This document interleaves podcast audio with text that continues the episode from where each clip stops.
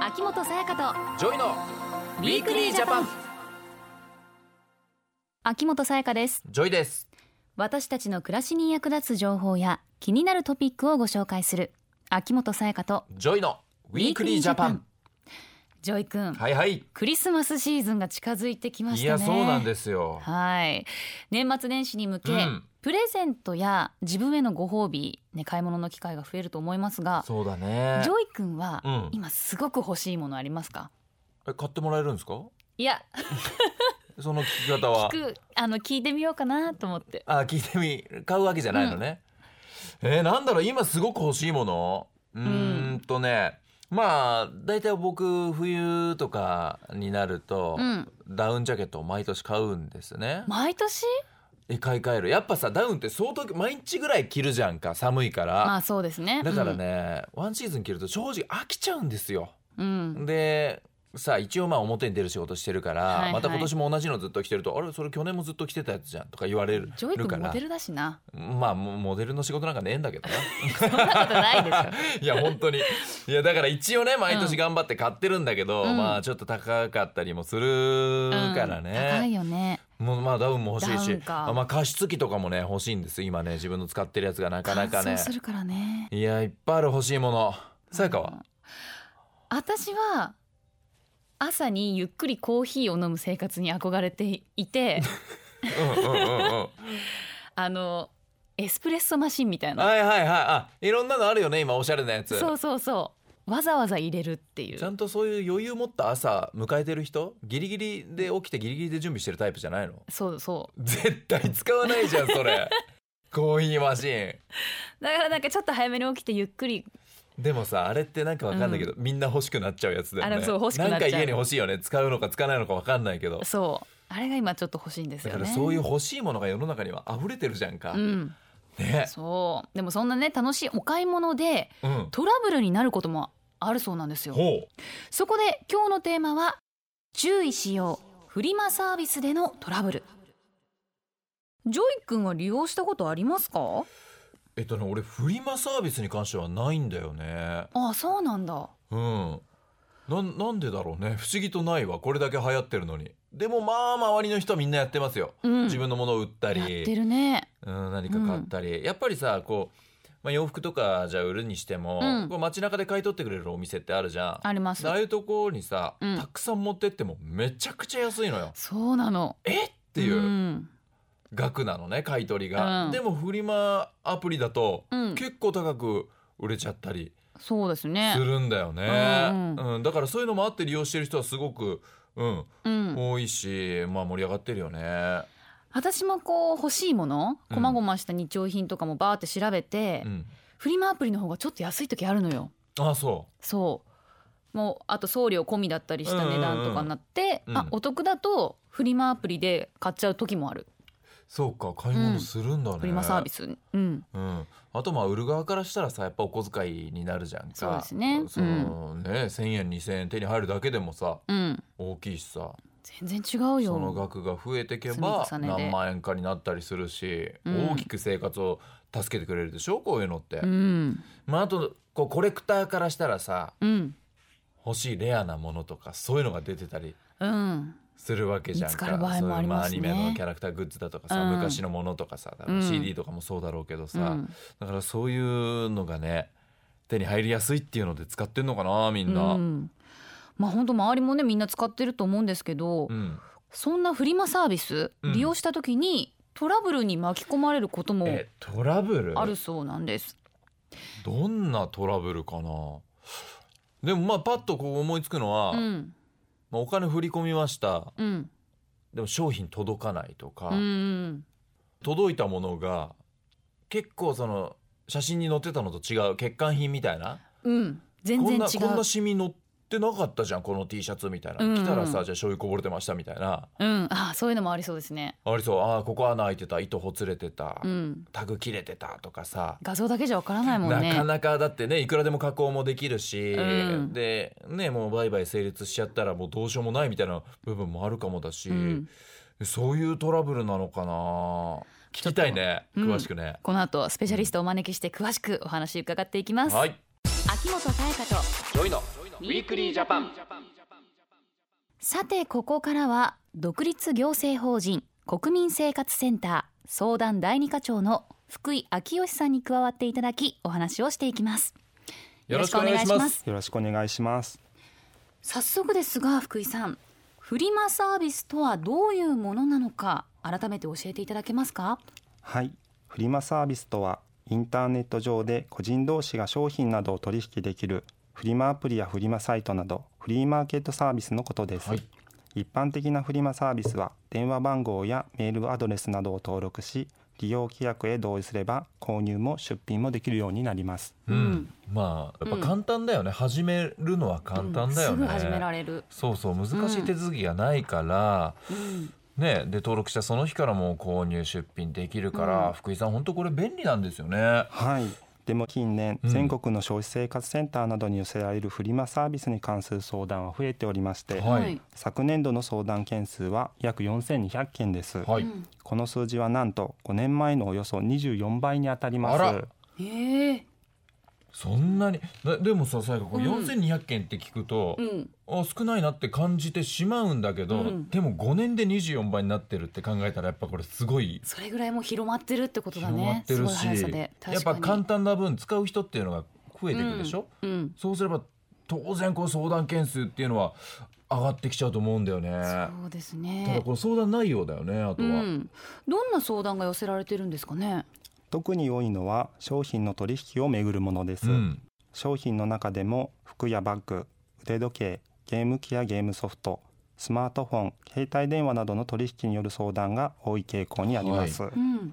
例えば購入者からの相談では購入者が代金を支払ったにもかかわらず欠陥品や偽造品と思われる商品が届くケースや、うんそもそも商品が届かないケースが見られますええ逆に出品者からの相談では商品をきちんと発送したにもかかわらず購入者から商品が届かないと言われるケースやうん届いた商品は偽物だと言われて代金が払われないケースが見られます確認できないからねいや怖いね商品届かないってさ、うん何これ実は届いてるのに届かないって言われてるるのかもしれないし本当に届いてないのかもしれないし、こっちはねちゃんと発送してるのに、うん、届かないって言われちゃったら福井さん焦りませんこれそうなんですこのようにフリマサービスの取引では購入者と出品者の間で商品が届かない、確かに送った偽物だ偽物ではないなど双方の主張が食い違いトラブルに発展することが多いんです、うん、また相手に連絡しても返信がない場合も目立ちますいやこれこれどうしたらいいのこれってだって警察とかに言っても全然だダメなわけですよね、うっんそうですねて考えたらじゃあどうしていいか分かんなくうんなっちゃわない、これちょっと解決難しいですようんね、はい購入者も出品者もそれぞれ言い分がありますから当事者間で解決を図ろうとしても解決できず中にはやり取りがエスカレートした結果相手から脅迫めいたメッセージが届いたというケースいもやあります怖い怖いうんほらもうネット上のものだからさ、ねえ相手がどういう人かもわからないわけじゃん、うんね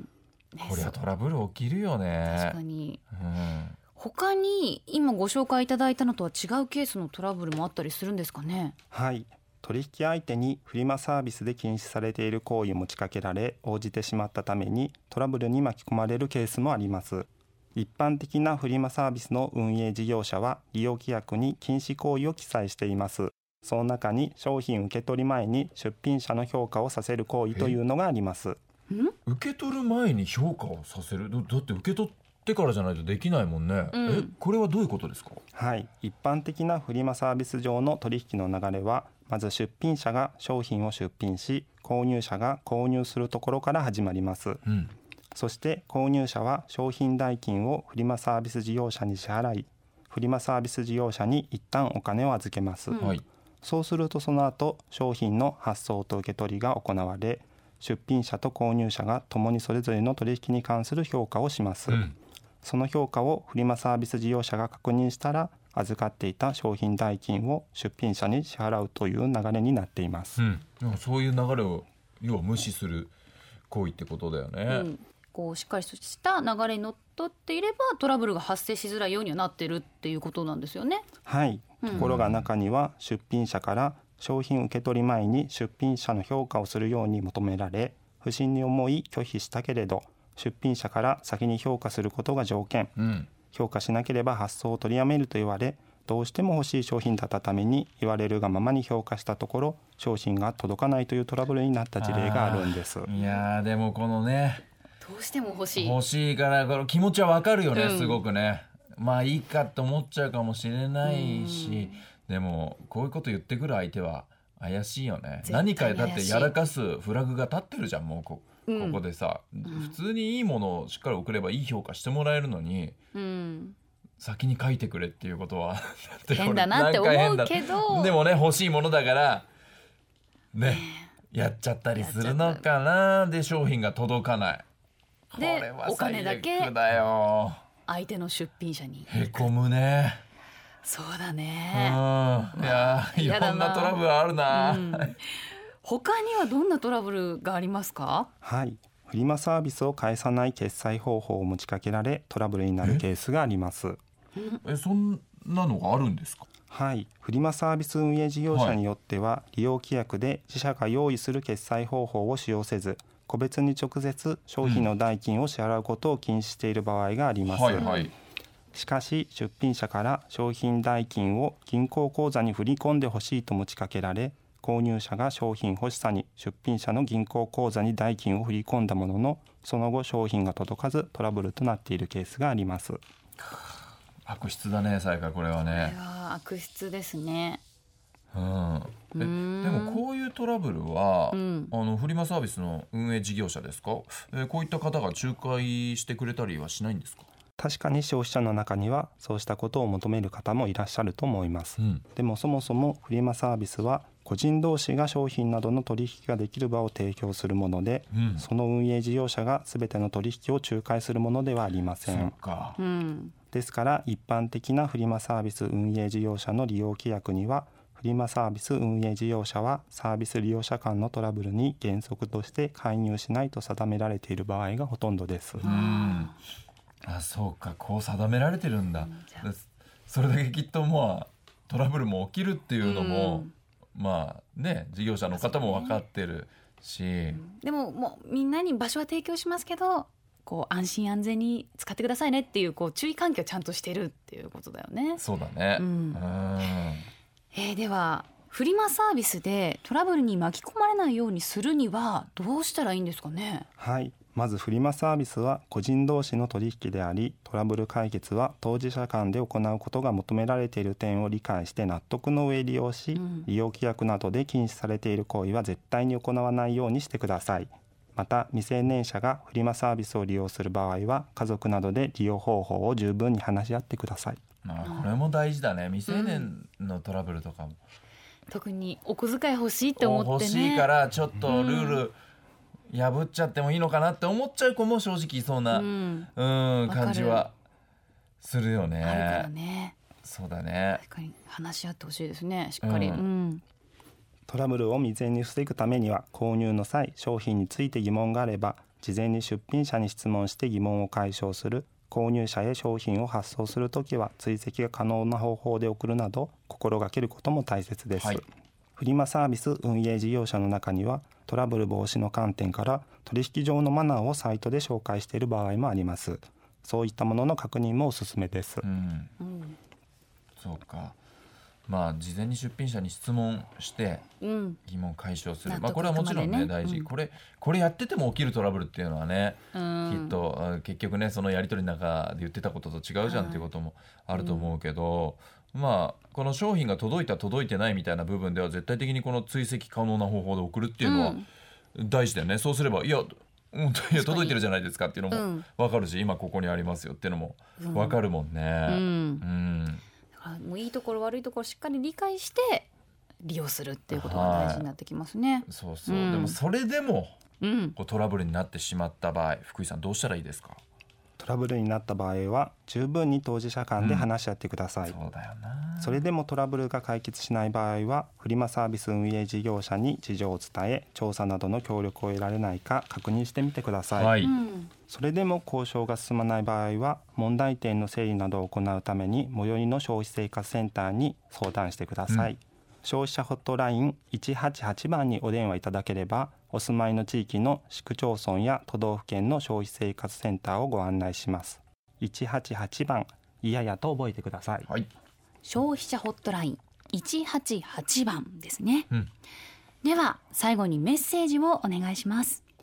フリマサービスは個人同士の取引でトラブルの解決は当事者間で行うことが求められていますこうしたことを十分に理解した上で利用してください今日のゲストは独立行政法人国民生活センターの福井昭義さんでしたありがとうございましありがとうございましたたありがウィーとうございましたクリージャパン12月1日から7日は本格的な雪のシーズンを前にした雪崩防災週間です国土の半分以上が豪雪地帯に指定されている日本雪崩の危険がある場所は全国に2万箇所以上あります最大で時速200キロものスピードで襲いかかる雪崩は豪雪地帯に住む方だけでなくスキーや登山など冬のレジャーを楽しむ方も注意が必要です豪雪地帯では事前に市町村のハザードマップで危険箇所を把握し気象情報で雪崩注意報が出ていないか確認しましょう避難の指示があった場合は早めに行動してください詳しくは政府広報雪崩防災で検索してください政府からのお知らせでしたウィークリージャパン東京 FM をキーステーションに全国38局ネットでお送りしてきました秋元才加とジョイのウィークリージャパン今週は注意しようフリマサービスでのトラブルについてお話をしてきましたはい。いやもう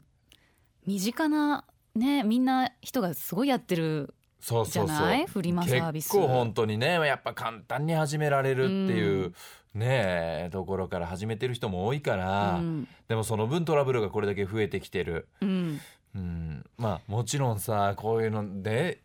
いつ自分がうんわねかんないねこう対象になってしまうかわかんないじうゃん、んでもやっぱり顔が見えないし相手の、取引成立するまではいい人を演じてる可能性もあるしそれが急そうにねですねお金振り込んだら送ってこないとかあったりするわけじゃん、うんだからこういう、まあ、便利な世の中だけどこういうトラブルっていうのはね、うんどうしてもつきものになってくるから、はい